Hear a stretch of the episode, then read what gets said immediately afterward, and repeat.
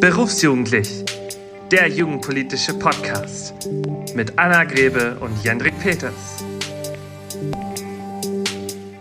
Und damit herzlich willkommen zur zweiten Folge vom Podcast Berufsjugendlich. Schön, dass ihr das erste Mal oder dass ihr wieder dabei seid, hier heute in Folge 2 an dem Mikrofon, wie auch vor zwei Wochen einmal die Anna. Hallo. Und ich bin der Jendrik. Und bevor wir gleich auf euer wunderbares Feedback schon aus den letzten zwei Wochen eingehen, Anna, wo erwische ich dich gerade? Du erwischst mich in meinem Homeoffice in Berlin-Neukölln.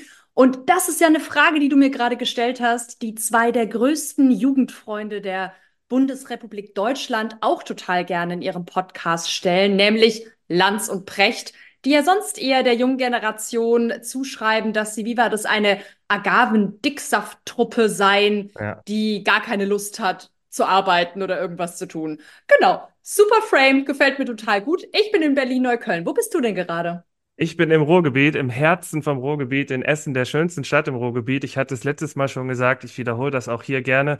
Das heißt, wir nehmen online auf von Essen nach Berlin. Es ist aber ganz egal, wo ihr diesen Podcast hört und wir haben anhand eures Feedbacks schon ganz viele Orte auch mitgeteilt bekommen, wo ihr denn uns gehört habt. Wir haben Bilder bekommen, dass ihr berufsjugendlich im Auto hört, in der Bahn. Wir haben Bilder von Smartwatches bekommen, wo der unser Titelbild drauf war. Ganz, ganz viele Orte. Super Feedback, dass ihr nach der ersten Folge richtig Lust habt auf das, was hier passiert. Und dafür schon mal einen herzlichen Dank.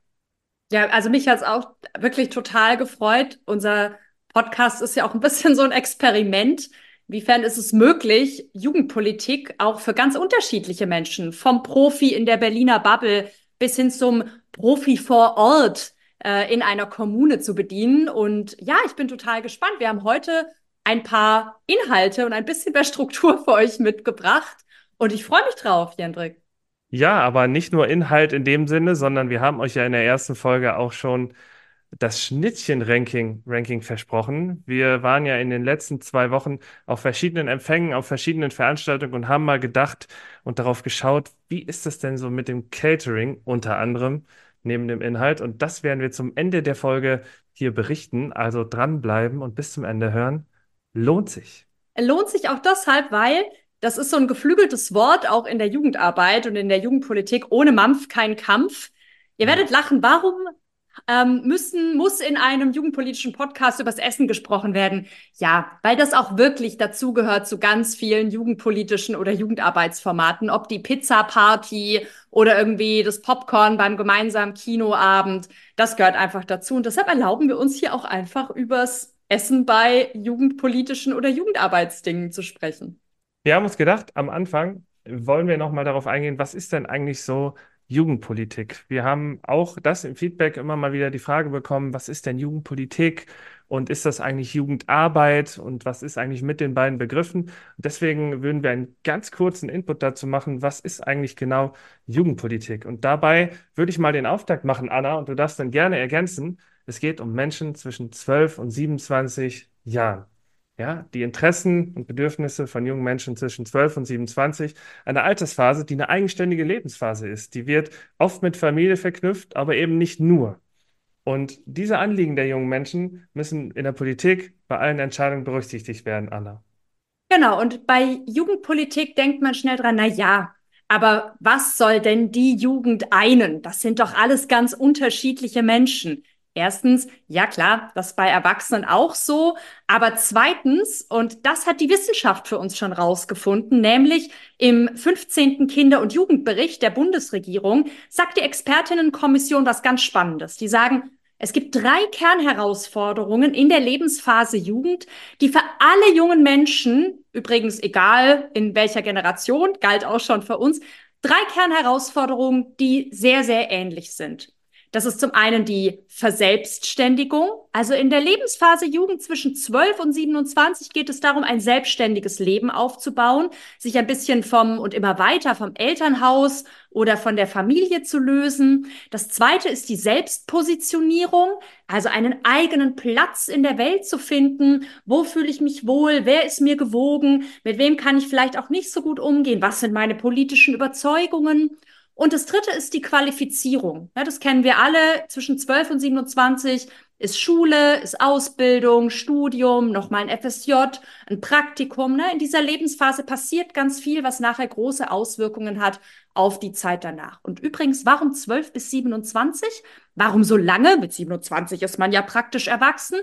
Das haben nicht wir uns ausgedacht, sondern das steht im achten Sozialgesetzbuch der Bundesrepublik Deutschland. Also das ist so eine juristische Festlegung an der Stelle. Das haben nicht wir uns überlegt.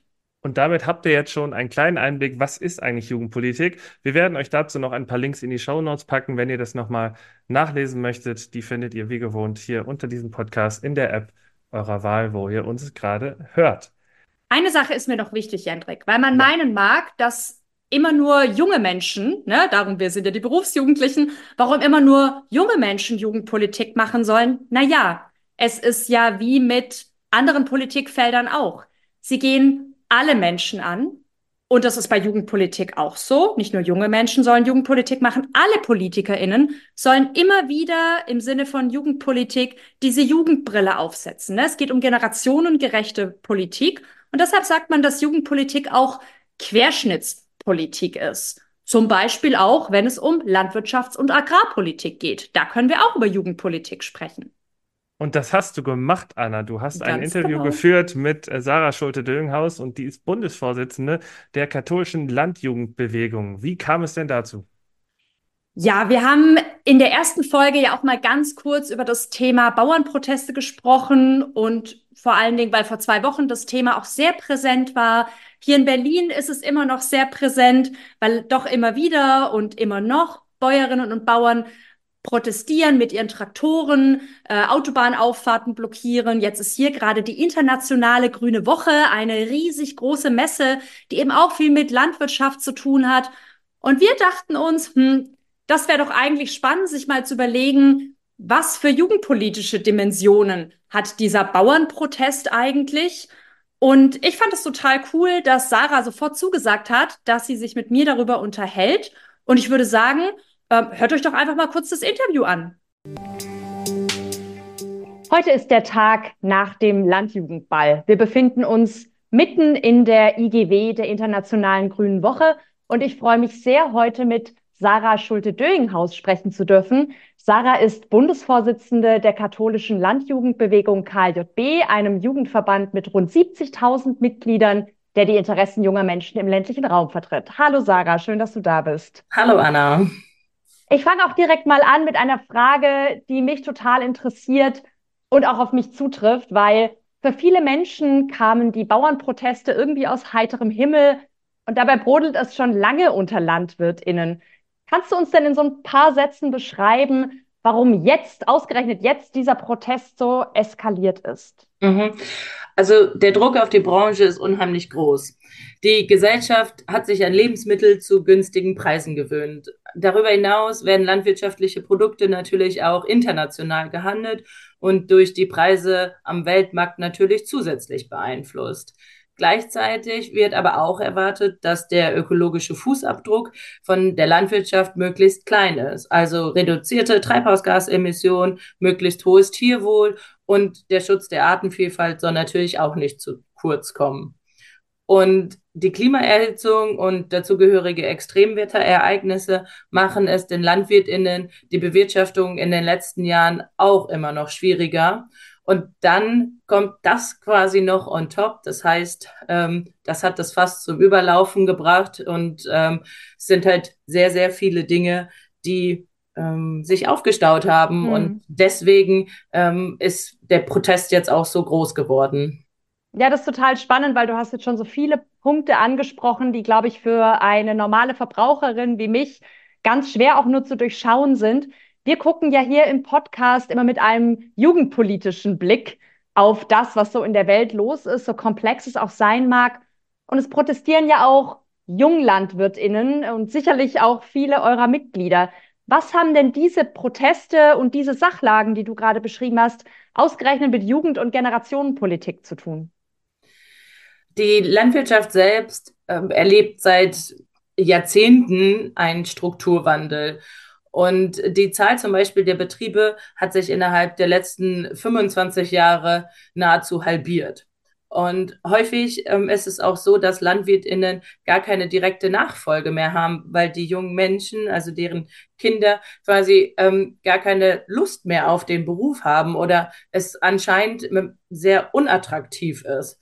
Und auch für QuereinsteigerInnen ist es total schwierig, weil halt auch die Investitionssummen, um einen Betrieb starten zu können, sehr hoch sind. Und deswegen ist es halt sowohl generationenübergreifend hat es eine sehr hohe Relevanz, aber auch eben für die jungen Menschen, denn wir brauchen ja Zukunftsperspektive und wir brauchen auch ähm, landwirtschaftliche Betriebe.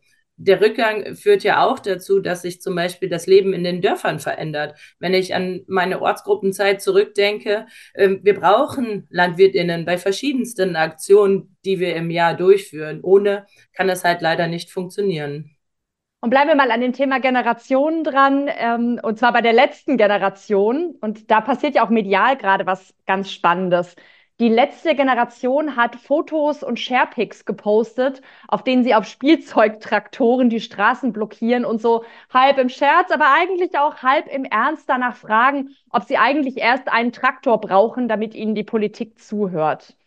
In den Medien ist so mein Eindruck, und da gab es jetzt auch einen Taz-Artikel dazu, in den Medien wird aber durchaus anders und irgendwie positiver, verständnisvoller umgegangen mit den Bauernprotesten als mit den Aktionen der letzten Generation. Und äh, Jendrik und ich fragen uns, wieso das so ist und ob man überhaupt diese beiden Dinge vergleichen kann. Was denkst du denn über diesen Vergleich? Geht es da auch ein bisschen um Adultismus? Also ich finde den Vergleich auch immer ziemlich schwierig, weil es sind halt auch sehr unterschiedliche Protestformen. Und wenn Landwirtinnen mit ihren Treckern auf die Straße gehen, dann nehmen sie natürlich auch sehr viel Fläche und sehr viel Präsenz ein und ähm, zeigen, ähm, äh, wie wichtig auch Landwirtschaft ist. Und ähm, das sind natürlich auch zum Beispiel alles angemeldete äh, Proteste und Demonstrationen. Und ich glaube, da unterscheidet sich es dann halt doch ein bisschen. Und ähm, gleichzeitig ähm, müssen wir aufs Klima achten und wir müssen auch da äh, Protestformen haben, die zum Ausdruck bringen, wie wichtig es ist, dass wir das anderthalb Grad Limit irgendwie noch versuchen müssen einzuhalten. Und dann tun natürlich manchmal Proteste ähm, auch weh. Und ähm, deswegen finde ich es schwierig, die eins zu eins ähm, zu vergleichen. Und äh, genau, ich glaube, es braucht beides in einer gewissen Art und Weise. Hm, das heißt, du kannst trotzdem, ich meine, du leitest einen großen Jugendverband und dir ist ja Jugendpolitik und Jugendbeteiligung auch wichtig. Das heißt, du kannst auch ein bisschen verstehen, dass die letzte Generation jetzt diesen Traktorwitz irgendwie macht. Kannst du dich das, kannst du das irgendwie nachvollziehen? Ja, ich glaube schon, weil ähm, natürlich medial äh, die ähm, äh, Bäuerinnenproteste jetzt total viel Aufmerksamkeit auf sich gezogen hat. Und wegen eigentlich einer vermeintlich kleinen ähm, Sache für die Landwirtinnen selbst. Dadurch, dass sich aber bei denen halt über die Jahrzehnte das so lange aufgestaut hat und es jetzt quasi rauskommt, ähm, haben sie halt so viel Platz bekommen. Und das ist schade, weil natürlich auch im Rahmen von Klima wir einfach viel machen müssen. Und ähm, vielleicht braucht es auch da wieder mehr die Demonstration, ähm, wie zum Beispiel rund um Fridays for Future, die ja auch 2018, 2019 vor allen Dingen auch nochmal einen sehr starken Fokus ähm, äh, bekommen haben und da ja dann auch deutlich wurde, okay, Politik sieht die Herausforderung und hat sich dem nochmal mehr ähm, angewandt. Ja, auf jeden Fall. Jetzt gucke ich trotzdem auf die Bauernproteste so als außenstehende Person und bin auch teilweise schockiert von der Rhetorik der Proteste. Ich höre rechte Stimmen und sehe bestimmte Narrative und sehe Symbole, die eben auch von der Rechten verwendet werden. Als Vertreterin eines Jugendverbandes, und das weiß ich von der KJB, der sich klar von diesem Narrativ abgrenzt und das auch schon relativ lange. Mal ganz ehrlich, haben wir ein Nazi-Problem in der Landwirtschaft? Also so pauschal können wir das, glaube ich, nicht so sagen. Nein. Aber die Proteste werden natürlich ähm, sehr, sehr gerne jetzt auch von den äh, Rechten genutzt, äh, um die Parolen äh, zu verbreiten. Und wir haben da als KLJB, aber zum Beispiel auch der Bauernverband und andere Verbände aus der Landwirtschaft haben sich ganz, ganz klar differenziert davon. Und ähm, das ist auch sehr wichtig und das muss auch ähm, laut und deutlich so sein. Und äh, während der Proteste selbst muss zum Beispiel auch darauf geachtet werden, dass wenn ich eben zum Beispiel selbst das mitbekomme, dass ähm, die Parolen genutzt werden oder Zeichen gezeigt werden, dann ähm, muss ich dagegen vorgehen und dann muss ich da auch einschreiten, wenn ich Teil äh, der Demonstration bin. Das ist, soweit ich das mitbekommen habe, auch passiert und das ist total wichtig. Und äh, genau, das ähm, sollte nicht so sein. Und ähm, natürlich wurde viel auch jetzt zum Beispiel auch auf die Ampel geschimpft oder mit äh, Galgensymbolik und ähnlichem gearbeitet. Ähm, das finde ich auch nicht richtig, weil wenn wir uns da auch nochmal anschauen, äh, wer zum Beispiel das Landwirtschaftsministerium in den letzten 20 Jahren geführt hat. Ähm, da ist natürlich jetzt die Ampel nur ein sehr, sehr kleiner Teil. Klar, das kommt jetzt gerade hoch und es ist umso wichtiger, dass wir gemeinsam uns auf den Weg machen und gemeinsam schauen, dass wir Veränderungen hinbekommen. Jetzt seid ihr ein Jugendverband und bei der KJB ist dieses Bildungsthema wichtig und ich habe das gerade auch von dir gehört, dass es wichtig ist, dass die Communities sich untereinander regulieren und darauf aufmerksam machen, wenn rechte Symbole gezeigt werden. Ganz kurz zum Schluss. Was tut ihr denn konkret als Landjugendbewegung gegen diesen Rechtsruck in der Gesellschaft und vor allen Dingen im ländlichen Raum? Also wir haben als Beispiel unsere Bundesversammlung, die Anfang März stattfindet, wo wir innerhalb eines Studienteils uns genau mit dieser Thematik beschäftigen. Wir werden ein Argumentationstraining machen, damit wir ähm, immer unterstützt werden, auch lernen können, wie ich äh, gegen rechte Parolen argumentieren kann, weil das natürlich für junge Menschen auch nicht einfach ist, das zu tun. Und da möchten wir alle ermutigen, da auch jedes Mal gegen rechts aufzustehen und die Stimme zu erheben. Ja, das wird die Aufgabe von uns allen sein als DemokratInnen in den kommenden Wochen und Monaten, gerade auch wenn ich so auf die Wahlen gucke. Sarah, vielen, vielen Dank dass du uns einen kleinen Einblick in die jugendpolitische Perspektive auf die Bauernproteste gegeben hast. Ich bin richtig dankbar dafür. Das sind, darum ist Jugendpolitik Querschnittspolitik, weil wir immer wieder diesen Blick auf alle Themen richten müssen. Danke, dass du dir am Tag nach dem Landjugendball Zeit genommen hast. Sehr, sehr gerne. Danke für die Einladung. Vielen Dank, Anna, für das äh, Interview mit Sarah und dafür, dass ihr das direkt am Tag nach dem Landjugendball gemacht habt. Klingt ihr beide relativ fit? Ja, der Landjugendball ist ja nur ein Event im Rahmen der Internationalen Grünen Woche für die Landjugend. Sarah hat auch außenrum noch ganz, ganz viele Termine und ich hatte auch schon am Dienstag ganz früh einen Termin. Der Ball der deutschen Landjugend, hatte ich ja in der ersten Folge auch schon gesagt, ist ein Riesen-Event. Da kommen Hunderte von jungen Menschen aus dem ländlichen Raum zusammen im Palais am Funkturm in Berlin. Ähm, total rausgeputzt im Anzug, in der Tracht, die Frauen in ähm, Ballkleidern, super schöne Frisuren und es wird den ganzen Abend getanzt und gelacht und ich bin ja bekannterweise kein Mitglied der Landjugend, fühle mich aber jedes Mal total geehrt, dass ich eingeladen werde als Freundin auch der Landjugend und weil ich selber aus dem ländlichen Raum komme. Und es war eine Riesenparty. Ich habe sehr, sehr lange getanzt. Es hat total viel Spaß gemacht. Und warum ist es auch ein jugendpolitisches Event? Ja, wie Sarah das auch sagte, ne? Es geht auch darum, sich so ein bisschen unterzuhaken in den jugendpolitischen äh, Perspektiven und immer wieder zu überlegen, na klar, macht Party auch Spaß, aber wir haben ja auch gemeinsame Anliegen, wenn es um junge Menschen im ländlichen Raum geht. Und deshalb fand ich es cool, dass sie sich da trotzdem irgendwie drauf eingelassen hat, so einen Tag später. Und ich finde ihre Position auch total interessant, Jendrik. Was denkst du denn? Du warst ja beim Interview nicht dabei. Ich war nicht dabei und habe mir das dann angehört und ich finde zum Beispiel, sie sagt an einer Stelle, die Protestformen sind ja schon unterschiedlich zwischen der letzten Generation und auch den LandwirtInnen jetzt. Ich finde, so unterschiedlich sind die beiden gar nicht, denn beide Gruppen haben oder tun es immer noch, blockieren Straßen, Zufahrten, Autobahnen. Der Ansatz dahinter ist vielleicht ein unterschiedlicher. Die Form ist aber gar nicht unbedingt unterschiedlich. Würdest du das anders sehen? Naja, Sarah sagt es ja auch, ähm, es ist, das eine ist eben ein angemeldeter Protest, eine angemeldete Demo und das andere ist sozusagen ziviler Ungehorsam. Jetzt kann ich das nicht genau nachvollziehen, ob wirklich die Blockade einer Autobahnauffahrt wirklich ein angemeldeter Protest oder eine angemeldete Demo ist. Das kann ich nicht einschätzen. Ja, insofern finde ich es total schwer, an der Stelle Äpfel mit Birnen zu vergleichen. Aber das haben ja jetzt auch andere. Also ich habe auch ein paar Podcasts gehört, wo das immer wieder so zur Sprache kam. Und Enno Schönig hat da auch was in der Taz dazu geschrieben, was ich total interessant fand, dass es da nämlich durchaus einen Unterschied gibt. Du hast den Artikel dir auch noch mal genauer durchgelesen, ne?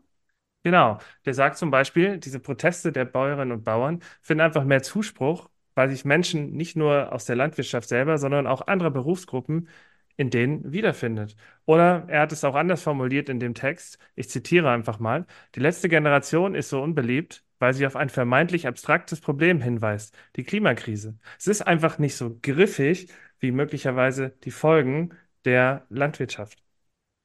Ja, und das finde ich natürlich total interessant. Ich kann dieser äh, Argumentation folgen. Ja, klar ist die Klimakrise, die Klimakatastrophe anders griffig, ich würde nicht sagen weniger griffig, wenn wir uns gerade die ganzen Naturkatastrophen anschauen, die ja. auch hier in Deutschland passieren. Ja, stimmt. ist natürlich äh, total spannend. Aber ich finde, er hat schon recht, wenn er sagt, dass sich andere Berufsgruppen damit gut identifizieren können. Ähm, auch weil es sie gerade zu diesem Zeitpunkt betrifft. Ne? Das Transportwesen hat jetzt auch mitgestreikt. Jetzt gerade, während wir aufnehmen, befinden wir uns im sechstägigen Bahnstreik. Natürlich können der erwachsene Menschen sich nochmal aus ihrer Lebenswelt heraus ganz anders irgendwie anknüpfen. Und jetzt ist es ja so, auch bei den Protesten der LandwirtInnen waren ja junge Menschen dabei, die, denen durchaus Klimaschutz auf eine gewisse Art und Weise auch wichtig ist. Ja, und trotzdem dieser Generationenkonflikt, den ich vorhin so ein bisschen angedeutet habe, was auch Lanz und Precht angeht, das scheint ja gerade wieder mal ein Trend zu sein. Auch wenn äh, Sokrates, Goethe und ein anonymer babylonischer Steinmetz sich ja schon mal darüber geäußert haben, dass die Jugend von heute total verdorben sei. Durch Digitalisierung, aber auch durch so eine Effekthascherei und diese digitale Aufmerksamkeitsökonomie scheint es irgendwie viel mehr in Mode und viel mehr im Trend zu sein, einfach auf jungen Menschen, naja, rumzuhacken, beziehungsweise ihnen so Zuschreibungen zu machen, ne? sind faul, äh, haben nicht mehr unsere Werte. Das ist an sich nichts Neues, aber der Rahmen ist tatsächlich noch ein anderer. Und jungen Menschen wird systematisch die Kompetenz abgesprochen. Und das kennen du und ich ja auch, ne? Äh, Buzzword Jugendbeteiligung. Aber wie wird eigentlich beteiligt? Äh, ist das eigentlich nachhaltig? Wird wirklich Macht geteilt? Über Jugendbeteiligung werden wir sicher noch so einige andere Folgen machen, weil das ja auch ein Thema ist, mit dem ich mich auf kommunaler Ebene total beschäftige. Aber junge Stimmen als Subjekte zählen kaum, würde ich sagen. Und Enno Schönig spricht in seinem Artikel sogar von dem Wort Jugendfeindlichkeit. Würdest du so weit gehen, Anna, dass es das ist? Ich glaube schon, dass da ein Stück weit Jugendfeindlichkeit eine Rolle spielt. Jugendfeindlichkeit, auch Adultismus genannt, also der Blick von Erwachsenen auf Kinder und Jugendliche, aber ein negativer Blick. Das, glaube ich, spielt da schon eine Rolle, was auch viel mit der Verunsicherung erwachsener Menschen zu tun hat. Nämlich mit der Verunsicherung, ob sie alles richtig gemacht haben in ihrem Leben. Und es sind auch so Distanzierungen. Insofern ja, und vor allen Dingen dann, wenn Christian Lindner, unser geschätzter Bundesfinanzminister, sich ans Brandenburger Tor stellt und gegen die letzte Generation hetzt. Ja, das sind die Schlechten. Ihr Bauern seid die Guten. In Klammern total lustig, dass er so tut, als sei er nicht selber Politiker und Teil der Regierung, gegen die ja die Bauern auch protestieren. Ne? Durch sagen so leichte Dissoziation an dieser Stelle. Ich glaube, es hat schon was mit einer gewissen Jugendfeindlichkeit zu tun, weil es halt auch einfach ist. Es ist einfach, auf jungen Menschen rumzuhacken, weil die sich im Zweifelsfall auf TikTok wehren, aber halt an anderen Stellen nicht den Einfluss haben können, den sie eigentlich bräuchten. Und über das Auftreten von Christian Lindner könnte man sicher auch nochmal eigene Folgen machen. Ich frage mich bei dem ganzen Thema, Anna, was können wir denn eigentlich jugendpolitisch daraus jetzt lernen? Wir können da viel drüber reden und das miteinander vergleichen, aber ein Ziel unseres Podcasts ist ja auch immer zu schauen, was bedeutet das denn jetzt eigentlich für uns? Was bedeutet das für Jugendpolitik, für die Demokratie? Und da hast du einen Take Naja, das ist mein ewiger Take als mhm. Kind vom Lande. Und Sarah sagt das auch in unserem Interview. Wir müssen, wir dürfen nicht vergessen, dass ein nicht unerheblicher Teil junger Menschen auf dem Land groß wird, in ländlichen Räumen oder in vorstädtischen Räumen. Und dass deren Lebenswelten sich von jungen Menschen in Städten, in Großstädten vor allen Dingen oder in großen Ballungsgebieten unterscheiden, das scheint ja jedem einzuleuchten. Das macht einen großen Unterschied, ob ein Bus zweimal am Tag fährt oder halt wie hier, also wenn die Bahn fährt, fährt sie ja relativ ja. regelmäßig sogar in Berlin. Oder was bedeutet das, dass man eben nur in einen Verein oder in einen Verband eintreten kann? Im ländlichen Raum sind es häufig die kulturellen Verbände oder die Sportverbände. Da habe ich überhaupt kein Problem damit. Aber wir wissen ja, jugendliche Identitäten sind total vielfältig. Und wenn ich halt nur in den Musikverein gehen kann oder nur in den Sportverein, weil es einfach nichts anderes gibt, dann heißt es eben auch nicht, dass ich Wahlfreiheit habe. Infrastruktur im ländlichen Raum ist ein jugendpolitisches Thema, auch ehrlich gesagt, wenn man bei Mobilität im ländlichen Raum in der Jugendbeteiligung gerade nicht viel gewinnen kann, weil es ein derart komplexes System ist. Es ist wichtig, dass wir jugendpolitisch immer wieder auf junges Leben im ländlichen Raum schauen. Da gibt es Studien dazu. Ich habe selber an der Studie mitgearbeitet in Baden-Württemberg, die sich ländliches äh, ähm, junges Leben mal angeguckt hat. Und die Bedürfnisse übrigens von jungen Menschen in Land und Stadt sind nicht unbedingt super weit voneinander entfernt. Da hat auch die Digitalisierung ihren äh, Beitrag dazu geleistet. Und trotzdem gilt es auch da, auf das Thema Jugend zu schauen. Wie funktioniert Fachkräftegewinnung? Was macht das Leben auf dem Land eigentlich attraktiv? Denn in der Studie aus Baden-Württemberg haben wir herausgefunden, dass viele junge Leute, die auf dem Land groß werden, eigentlich auch auf dem Land bleiben möchten, aber das Gefühl haben, dass sie weg müssen um sich zu qualifizieren und dann irgendwie nicht so richtig die Chance haben, zurückzukommen. Oder sie wollen zurückkommen, aber wissen auch nicht so ganz, wie das funktioniert. Also ich finde es total interessant und dieser Bauer, diese Bauernproteste werden anhalten und für mich ist da eher die Frage, wie schafft es diese, wie schaffen es diese Communities, sich auch untereinander so zu regulieren, dass eben sowas wie Fotos oder dass sowas wie Galgen oder der Anschluss an äh, Rechtsradikale, dass sowas innerhalb der eigenen protestierenden Communities verhindert wird. Da glaube ich, müssen die Landverbände, egal ob Jugend- oder Erwachsenenverbände, noch mal ganz schön ran. Das darf eigentlich nicht passieren. Und für mich ist noch ein Thema, das ist auch ein bisschen ein persönliches Thema, gebe ich offen zu. Viele junge Menschen oder immer mehr junge Menschen leben vegan oder vegetarisch. Und da kommen wir jetzt zu unserem äh, Schnittchen-Ranking, ja. ähm, weil auch das für uns beide, Jendrik, ja eine Rolle spielt. Wenn wir Catering oder wenn es sozusagen was, was zu essen gibt, ohne Mampf, kein Kampf in der Jugendarbeit, auch da legen immer mehr Jugendverbände einen großen Wert auf Nachhaltigkeit, auf vegetarische Angebote oder eben auch, dass es ähm, Produkte aus der Region sind. Und Jendrik, du warst, wir fangen jetzt mal direkt an, wir gehen jetzt ja. mitten rein ins Schnittchen-Ranking. Du warst ähm, bei den Kolleginnen vom katholischen Büro NRW und hm, die haben das mit dem vegetarisch-vegan noch nicht so drauf, kann das sein? Ja, es ist schön, die Überleitung jetzt zu finden von einem äh, typischen Jugendverband zum katholischen Büro, die natürlich kein klassischer Jugendverband sind, nämlich eigentlich gar nicht. Aber das katholische Büro in Nordrhein-Westfalen lädt einmal im Jahr zu einem Neujahrsempfang ein und grüßt dort. Äh, viele MinisterInnen aus NRW waren dabei, unter anderem auch Vertreterinnen des Bundes der katholischen Jugend waren dabei. Und da gab es Schnittchen und äh, wir haben mal geschaut, wie ist denn das so angerichtet? wie ist so das Verhältnis zwischen vegetarisch, vegan und äh, fleischhaltiger Post und wir haben dann einen Gesamteindruck gemacht und ich würde sagen, das katholische Büro hat sehr viel Wert auf Fleisch gelegt. Es kamen immer so kleine Platten rum und man hat sich gefragt, wann kommt denn nur der Käse? Und es gab so kleine Mini-Steaks, es gab äh, Hackbällchen mit Gurke dran und so weiter. Und irgendwann kam dann mal die Käseplatte, die war dann relativ schnell leer. Es war schon ziemlich fleischlastig. Es war schön auf so einer Platte äh, drapiert, sagt man, glaube ich, äh, und nachher auf so einem Buffet dann aufgebaut. Aber wenn man kein Fleisch isst, aus welchen Gründen auch immer, dann konnte man sich an Käseschnittchen bedienen und hatte nicht so viel Auswahl. Also ich würde den Schnittchen beim Empfang des katholischen Büros eine 6 von 10 geben. Und wir machen das, glaube ich, im Wechsel, Anna. Ne? Du warst ja, ja unter anderem beim Neujahrsempfang vom Landesjugendring Mecklenburg-Vorpommern und das scheint richtig gut gewesen zu sein. Ja, ganz liebe Grüße gehen raus an die grandiosen KollegInnen vom Landesjugendring Mecklenburg-Vorpommern.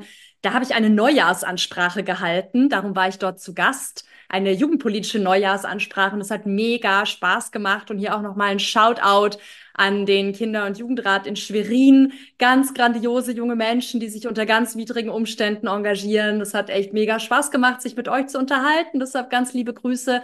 Ja, tolles, tolles äh, Buffet. Ich habe gut gegessen, habe mich ganz toll unterhalten. Und na, wir wollen jetzt nicht nur über Essen reden, sondern auch, was beim Essen passiert, nämlich Vernetzung. Und da hatte der Landesjugendring eine total coole Idee, nämlich Jeder hat eine Serviette in einer bestimmten Farbe bekommen und dann gab es wie so Farbtische, an denen man sich dann mit anderen Leuten, die dieselbe ähm, Serviettenfarbe hatten, unterhalten konnte. Und das hat super viel Spaß gemacht, hat mir auch nochmal echt so ein paar coole neue Eindrücke gegeben. Super viel veganes Essen, total lecker.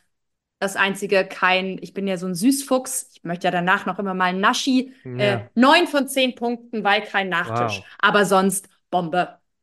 Also wenn du nochmal eingeladen wirst, vielleicht wird es ja dann eine 10. Also man kann das natürlich hier auch als Ansporn nehmen, aber eine 9 von 10, ich glaube, viel besser geht es schon fast nicht. Ich lege eine Einweihung von einem Gemeindehaus dazu. Das hört sich jetzt vielleicht im Vergleich zum katholischen Büro, zum Empfang mit viel Politik so ein bisschen äh, weniger an, aber ist es gar nicht, denn es geht ja auch darum, an der Basis vor Ort in den Kommunen selbst solche Empfänge zu machen, solche Veranstaltungen zu besuchen, sich dort mit Leuten zu vernetzen. Und dort hat die reformierte Kirchengemeinde das Gemeindehaus saniert. Und der CVM hat seinen Jugendkeller ähm, renoviert. Und die haben auch ein ganz nettes Essen gemacht mit ganz viel Liebe. Es gab Kuchen, es gab zwei verschiedene Suppen, die auch vegetarisch-vegan waren. Es gab äh, leckeren Kaffee, der, wenn ich mich richtig erinnere, sogar Fair Trade war. Also wirklich auf sehr, sehr viel ähm, geachtet, sehr süß. Und ich würde tatsächlich diesen äh, diesem Besuch im Schnittchen-Ranking sogar eine 8 von 10 geben. Anna, was Solide. gab es bei dir noch? Ja, Äh, solide. Ähm, ich war beim Neujahrsempfang des Landesjugendrings Brandenburg auch noch. Ähm, in Brandenburg hat der Landesjugendring jetzt eine neue Geschäftsführung, nämlich Björn Schreiber. Der hat ganz neu diesen Posten angetreten und mich verbindet, verbindet ja ganz viel Liebe auch mit Brandenburg, weil da ganz tolle Menschen arbeiten und wir haben eine Lesung gehört äh, von einer, über Zoom wegen des Bahnstreiks, äh, Mhm. von einer Autorin, die inzwischen in Frankfurt lebt, zum Thema Rassismus und äh, Diskriminierung. Das war puh, sehr bewegend und hat auch echt die Leute nochmal so ins Denken gebracht. Und danach gab's auch Schnittchen, vegane und vegetarische Auswahl, fand ich total cool. Ähm, ich muss ja jetzt was gestehen, ich bin eine ganz schlechte Veganerin. Ich pflücke von den Schnittchen immer das Grün runter und esse das separat. Es war ganz schön viel Grün. Ah, das mache ich Trotzdem, aber auch. Ja. ja, ich, also ich verstehe einfach nicht so Salat auf, auf, naja, egal. Also, Ja. schlechte Veganerin. Ähm, gibt bei mir auf jeden Fall acht von zehn Punkten, auch einfach für die Liebe, die da drin steckte. Und es war einfach wirklich ein toller Auftakt für Björn in diesem neuen Job. Und es wurde auch gewählt und das, weil davor veran ähm, die Versammlung war der Mitgliedsverbände im Landesjugendring. Und das war echt nice. Ja, wir könnten sicherlich noch ganz viele andere Sachen dazulegen. Ich weiß nicht, ob du noch einen Besuch teilen möchtest. Ich würde es bei diesen beiden, weil sie so wunderbar unterschiedlich sind, belassen. Ich habe noch eine Sache, Ja. nämlich, ne, wie gesagt, äh, vegane Küche ist nicht so einfach, vor allen Dingen in Bildungshäusern. Und hier auch noch mal fetten Shoutout an das Sport- und Tagungszentrum Hachen im Sauerland. Das äh, gehört zum Landessportbund Nordrhein-Westfalen, für den ich ja auch arbeite, unter anderem. Und da war jetzt Jahreskonferenz, Jahrestagung am vergangenen Wochenende zum Thema Ganztag. Und wow, ne, ich weiß, wie das ist, in der Großküche irgendwie vegan zu kochen. Die haben aufgefahren. Das war letztes Jahr eher noch ein bisschen underwhelming und haben sich jetzt wirklich das Thema vegane Ernährung, Nachhaltigkeit total zu eigen gemacht. Und das will ich wirklich einfach mal loben, weil ich weiß, wie schwierig das ist. Ne? Wir reden über Bauernproteste, darüber, wie Lebensmittel teurer werden und wie schwierig das ist, Nachwuchs zu gewinnen, wie wir da mit Sarah, wie ich da mit Sarah drüber gesprochen habe, dass sich dann so ein Bildungshaus daran wagt. Das finde ich total cool. Insofern keine Wertung, aber eher so ein Yay, es wird immer besser. Und auch das ist ein Beitrag zum Klimaschutz. Sehr gut, das kann man und darf man hier auch gerne mal erwähnen. Und das haben wir jetzt nicht abgesprochen, Anna, aber vielleicht, wenn ihr, ihr HörerInnen, gerade denkt, ja, wir haben aber auf unserer Veranstaltung auch richtig leckere Schnittchen, dann macht doch mal ein Foto davon und verlinkt uns bei Instagram, entweder Anna, medien.partizipation.politik, nein, anders, richtig? Politik, Punkt, Partizipation. Richtig. Und ähm, Jendrik, so wie die Luft. Und äh, zeigt uns, was es denn bei euch so gibt. Und dann äh, teilen wir das und dann sind eure Schnittchen vielleicht auch im nächsten Podcast. Vielleicht machen wir so eine Kategorie aus. Wir sind ja noch im Aufbau gerade. Geil. angeht. Äh, Hashtag berufsjugendlich. Hashtag Äh, total gerne. Das ist eine coole Idee. Insgesamt würden wir uns übrigens freuen, wenn ihr uns weiterhin Feedback gebt. Einige von euch haben uns fünf Sterne gegeben auf Spotify und so. Das ist, da habe ich mich wirklich mega gefreut und Vorschussvertrauen. oh, Wirklich. Forschungsvertrauen, das ist so Ja. schön, aber so sind wir halt in der Jugendpolitik und Jugendarbeit miteinander. Wir freuen uns aber auch, wenn ihr weiterhin andere Menschen auf unseren Podcast hinweist. Ich weiß, dass wir jetzt inzwischen in ein paar Newslettern vorkommen, die so aus dem Jugendverbandsbereich kommen. Wir haben äh, uns mega gefreut, dass ihr auch unsere Kacheln, unsere Stories und so weiter teilt, weil Jugendpolitik Querschnittspolitik ist und alle Leute was angeht teilt, teilt, teilt, bewertet uns, abonniert uns, weil wir haben uns jetzt mal vorgenommen, so das so ins Jahr zu starten mit alle zwei Wochen eine Folge. Aber wir brauchen auch für die Moral, weil es so ein bisschen unser Hobby ist, diesen Podcast zu ja. machen, euren Support. Und jetzt, Anna, haben wir die halbe Stunde schon wieder gerissen. Wir sind schon ein paar Minuten drüber. Ja. Aber ich glaube, das macht einfach nichts. In der Folge 2 kann man das noch machen. Ähm, wir hoffen, dass ihr trotzdem ein bisschen Freude hattet, etwas Neues gelernt habt, vielleicht zum Diskutieren, zum Nachdenken angeregt wurdet, den Podcast mit in euren Verband nehmt. Man kann das ja auch als Auftakt für eine Gruppenstunde oder ähnliches nehmen. Und die nächste Folge, da darf man sich schon drauf freuen, kommt in 14 Tagen am 12. Februar 2024. Ist das Rosenmontag, Anna? Ich befürchte, ja. das ist Rosenmontag. Das ist Hello, Rosenmontag. Alaf, Narina Ro. Sollen wir hier an dieser Stelle jetzt schon versprechen, dass es nicht um Karneval gehen wird? Oder wird das es genau ich, das darum gehen? Das kann ich nicht versprechen. Okay. Als Berlinerin, hier ist immer Karneval, immer aber ich kann es trotzdem nicht versprechen. okay, dann werden wir einfach mal schauen. Schaut auch in die Show Notes, da verlinken wir die Sachen, die wir hier im Podcast erwähnt haben. Ich bin an dieser Stelle durch. Anna, hast du noch etwas zu sagen? Ansonsten würden wir schließen. Ja, durch bin ich immer und ich sage Tschüssi. Vielen Dank fürs Zuhören. Ciao.